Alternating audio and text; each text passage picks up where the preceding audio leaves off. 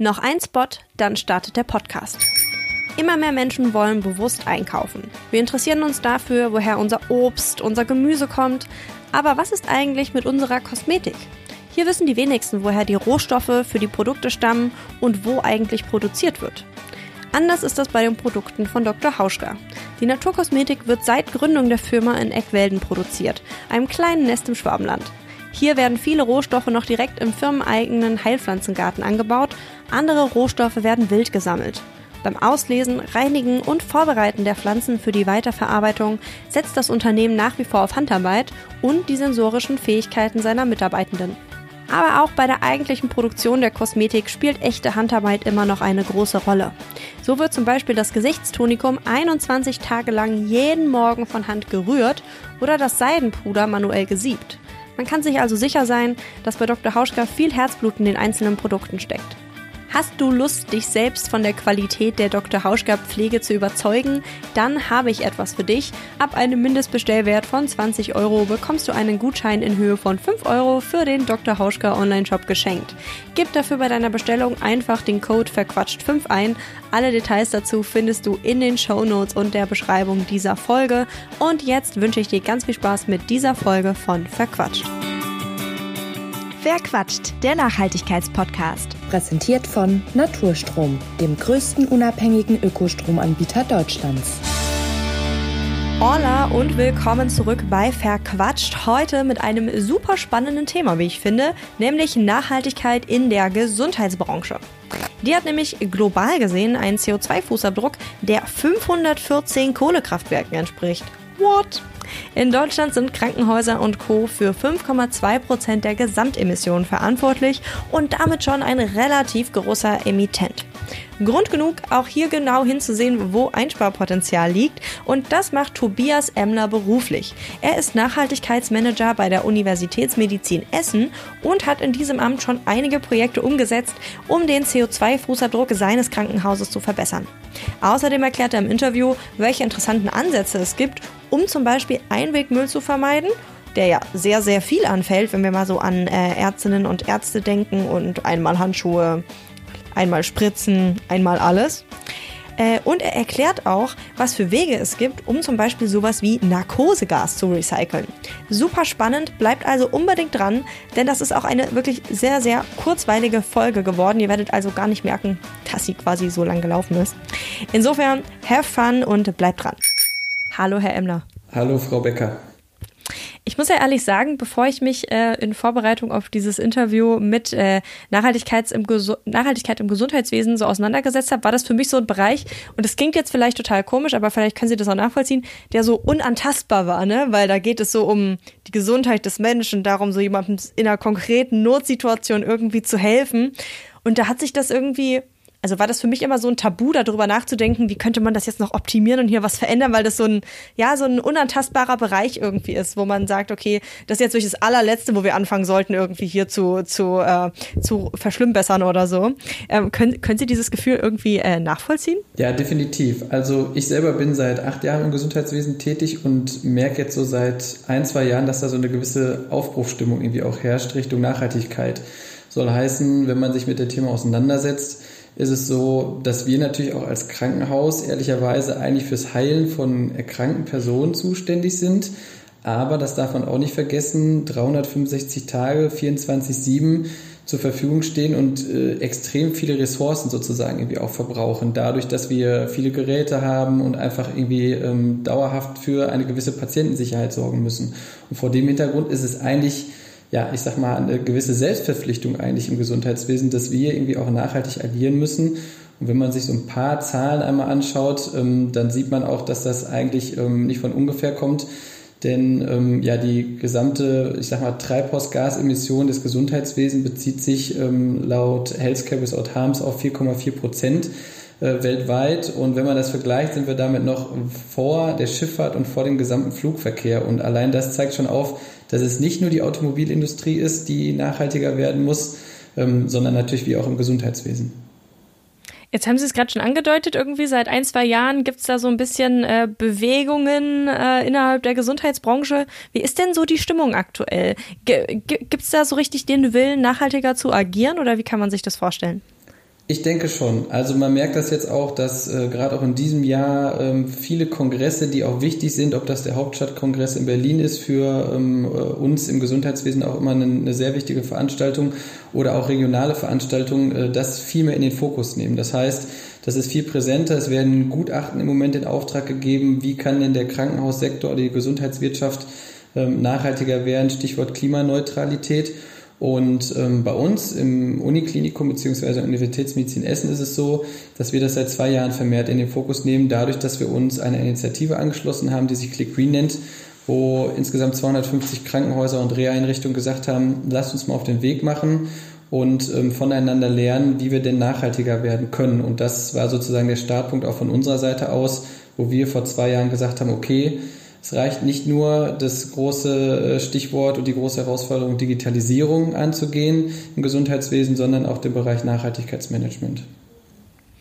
Aber das ergänzt sich ja auch ganz gut, habe ich so ein bisschen in Vorbereitung auf dieses Interview gelernt. Äh, seit 2015, glaube ich, verfolgen Sie auch diesen Smart Hospital Ansatz.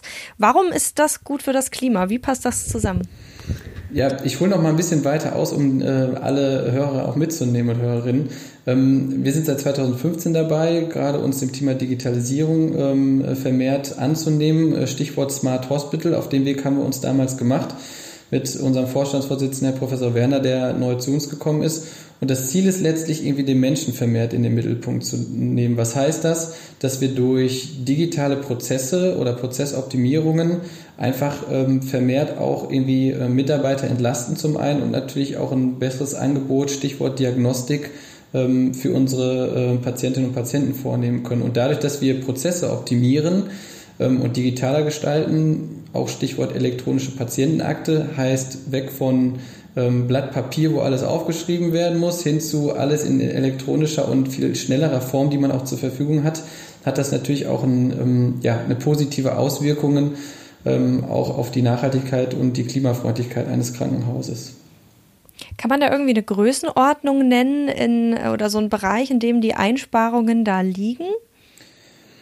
Das ist schwierig an einer Kennzahl irgendwie festzumachen. Also ähm, ich kann als Beispiel für uns vom letzten Jahr einfach mal sagen, dass wir ähm, allein dadurch, dass wir uns ähm, auf die Fahne geschrieben haben, weg vom Papier, mehr hin zur Digitalisierung, äh, mehrere Millionen äh, Blatt Papier äh, eingespart haben, um einfach irgendwie ja, Prozesse irgendwie digitaler zu gestalten. Und es gibt aber nicht die eine Kennzahl, die jetzt sagt, Digitalisierung ähm, ist auch äh, super für ähm, das Thema Green Hospital und Nachhaltigkeit, sondern das sind verschiedene Transformationsprozesse, die wir sozusagen irgendwie angehen.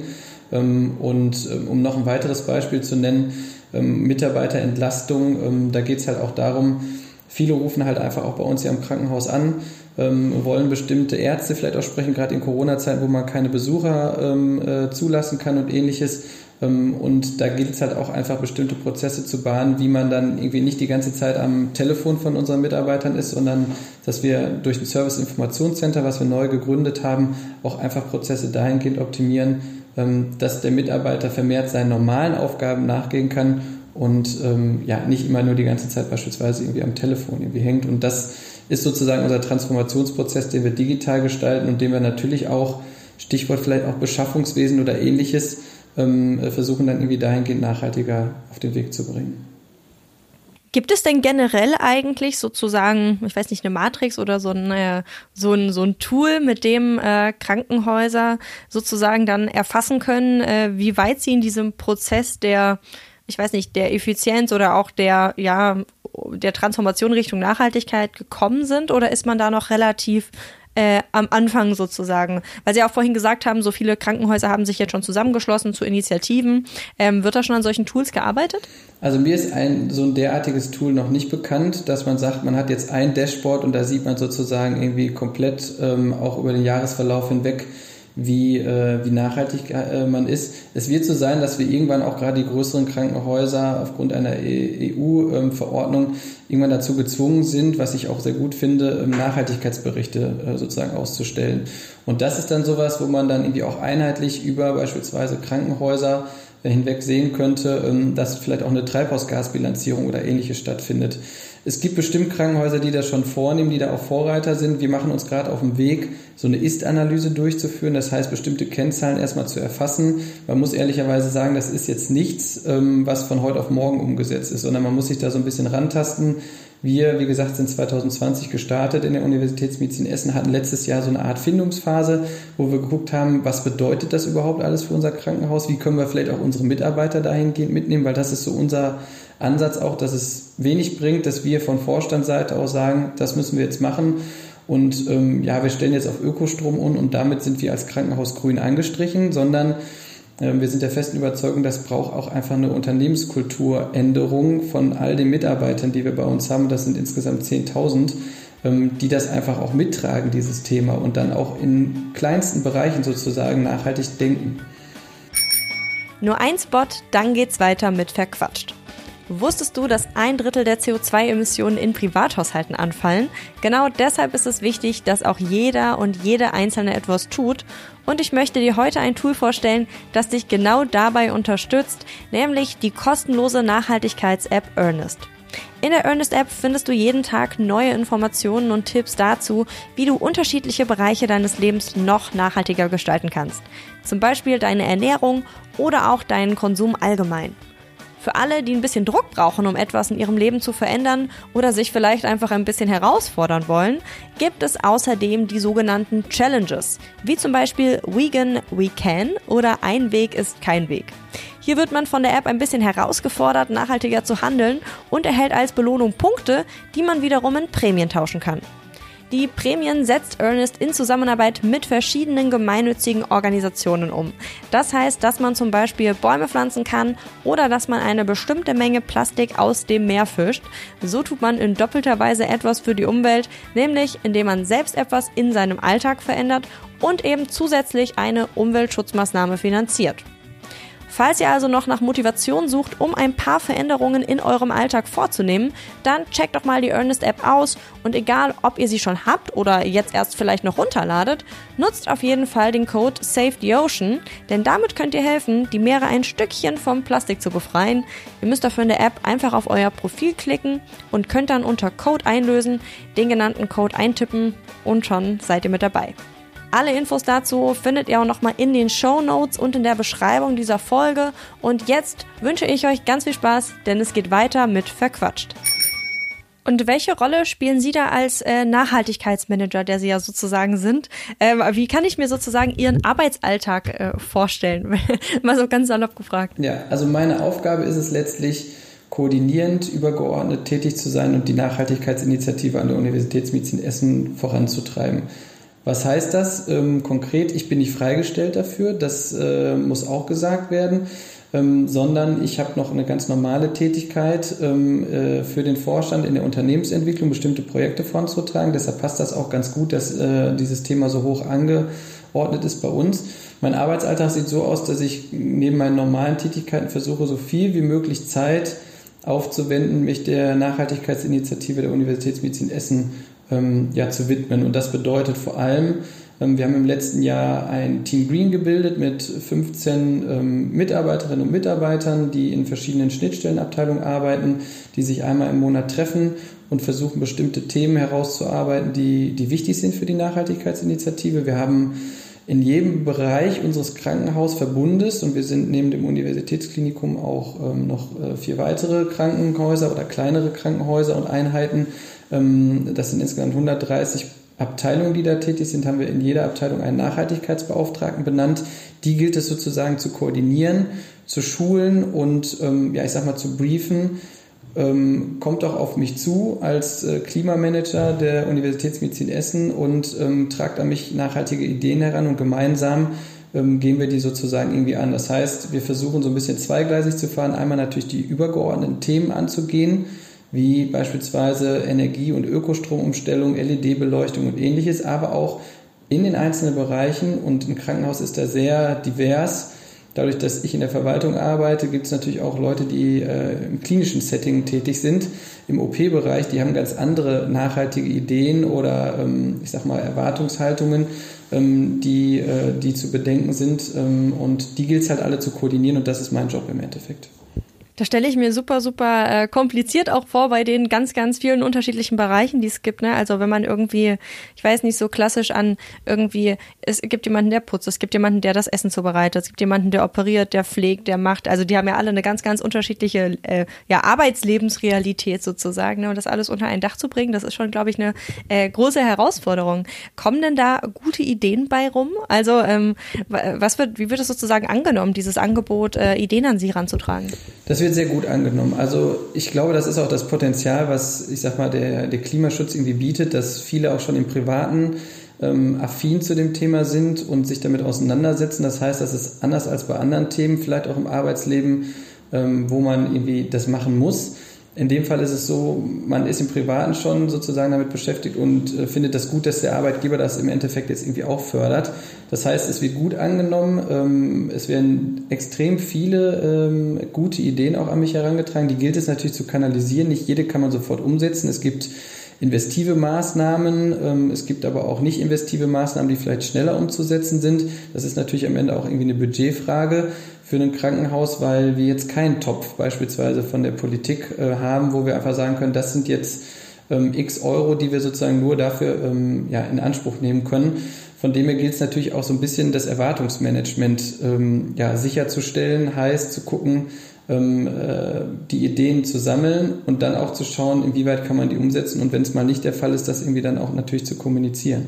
Und da gibt es einen riesen Bündel, ein riesen Blumenstrauß äh, von, von Themen, ähm, äh, die das Thema Nachhaltigkeitsmanagement auch umfasst, zumindest bei uns in der Universitätsmedizin Essen. Und was war so die Idee, die Sie vielleicht am meisten überrascht hat oder die bei Ihnen besonders so im Kopf hängen geblieben ist, weil die irgendwie besonders originell war oder weil man die richtig gut umsetzen konnte und das allen irgendwie ja was gegeben hat? Also was, was ich nicht so auf dem Schirm hatte, ist natürlich, dass das Thema Biodiversität auch ein großes Thema ist, ähm, gerade im Bereich äh, Klimaschutz und Umweltschutz.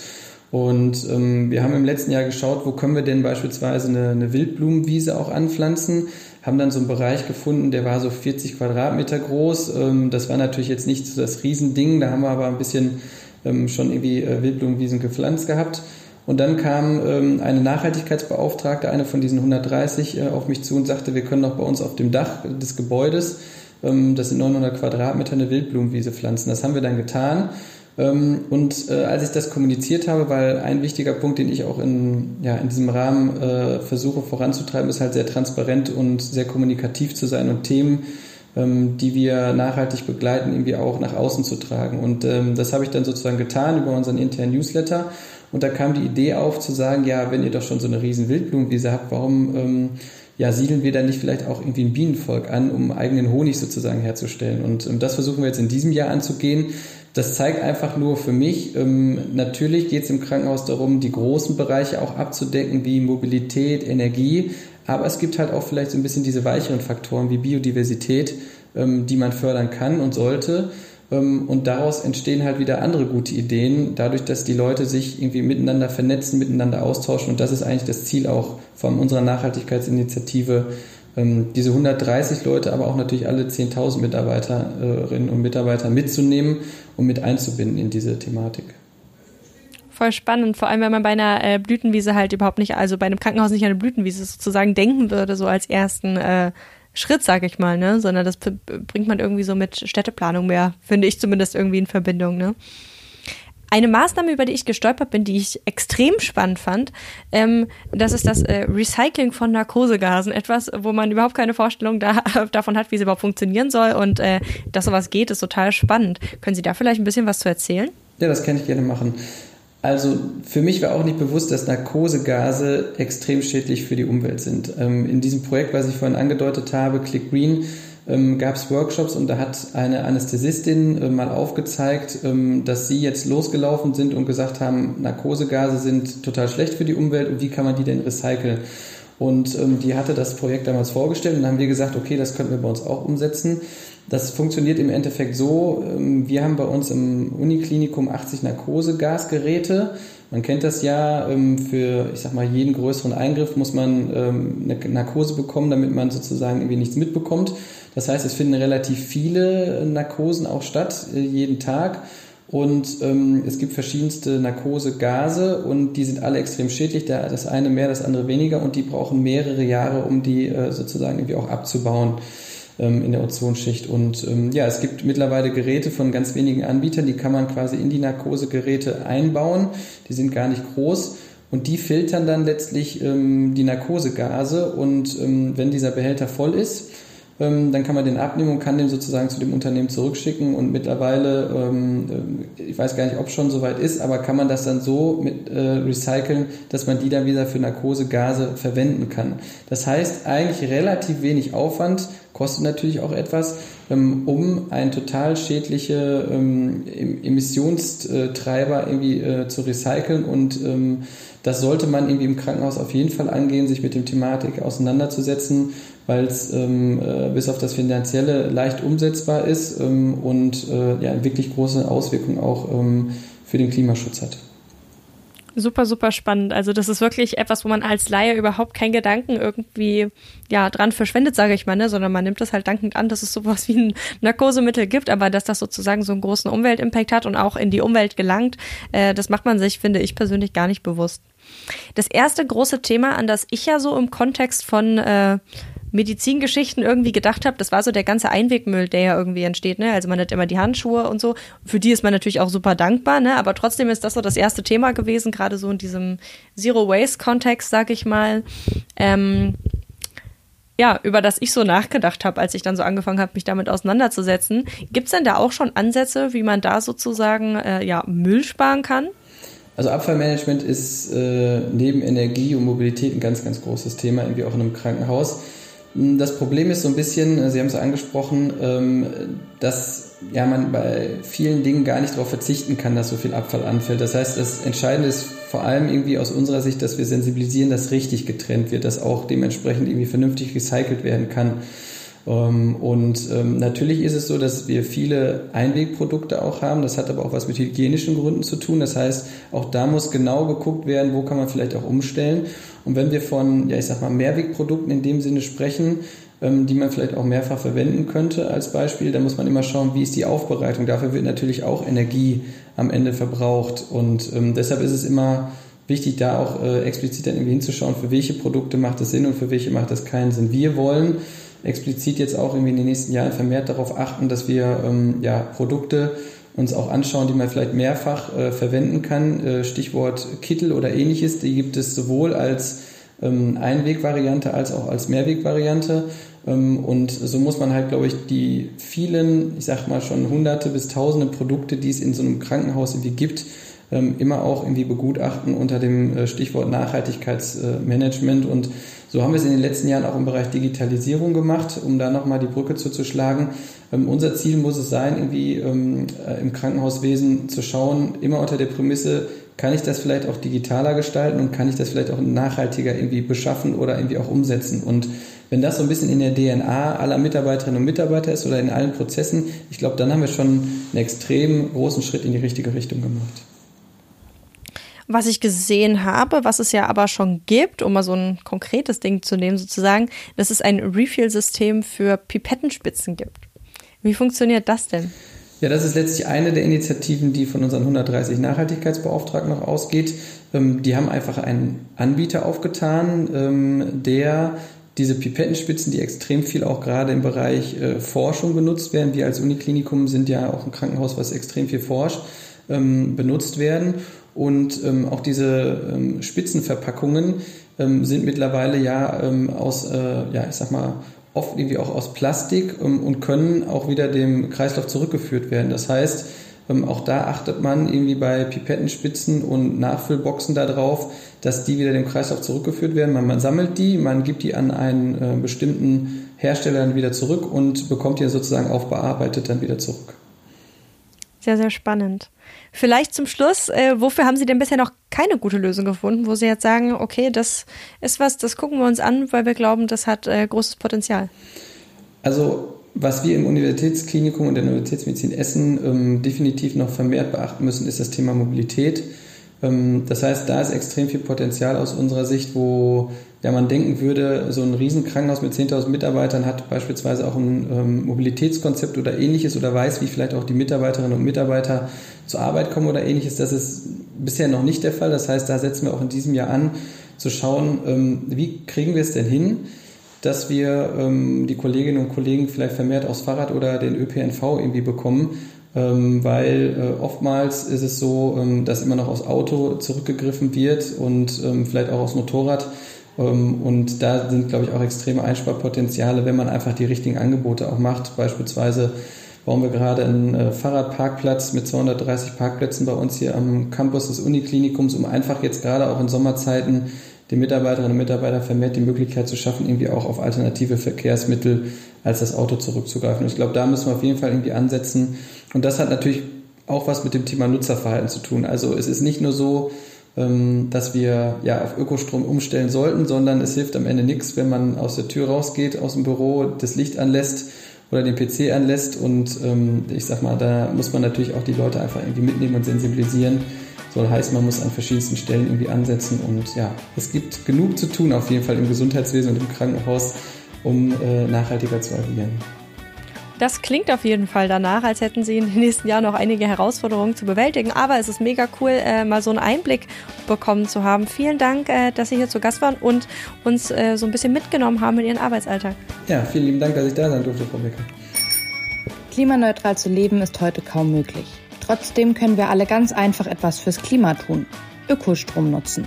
Aber Vorsicht, Ökostrom ist nicht gleich Ökostrom. Häufig wird über Trick sogar Kohlestrom als Ökostrom vermarktet.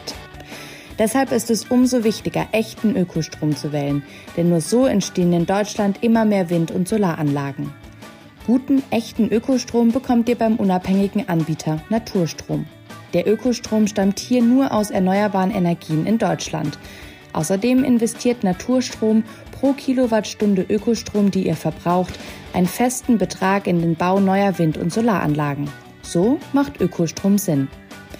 Wenn ihr zu Naturstrom wechselt, hat das in wenigen Minuten gleich drei positive Effekte. Erstens, euer Stromverbrauch wird sofort CO2-frei.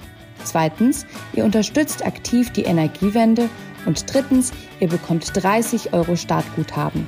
Wechseln könnt ihr jetzt einfach auf naturstrom.de slash verquatscht. Das ist naturstrom.de slash F-A-I-R-Q-U-A-T-S-C-H-T. Den Link findet ihr auch in den Show Notes. Das war's bei Verquatscht. Mehr Informationen zu den GesprächspartnerInnen findet ihr in der Beschreibung dieser Folge. Falls es euch gefallen hat, würde ich mich sehr freuen, wenn ihr eine Bewertung hinterlasst oder euren Freunden von dem Podcast erzählt. Und damit hoffentlich bis zum nächsten Mal. Verquatscht, der Nachhaltigkeitspodcast.